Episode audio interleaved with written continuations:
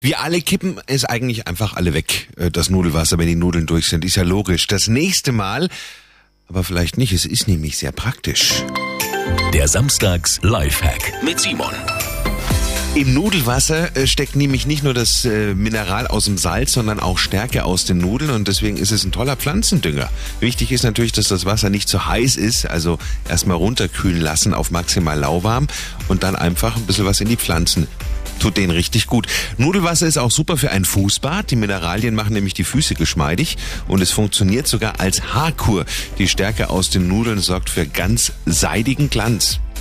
Also, wenn es ganz abgekühlt ist, dann wird es ja so ein bisschen Geleeartig. Die Masse einfach sanft in die Haare einmassieren, dann äh, 10 Minuten einwirken lassen und anschließend mit Wasser und Shampoo wieder ausspülen. Simon Samstags Lifehack, jede Woche gibt's einen neuen. Natürlich auch immer noch mal zum Nachhören auf radioarabella.de. Schönes Wochenende mit Simon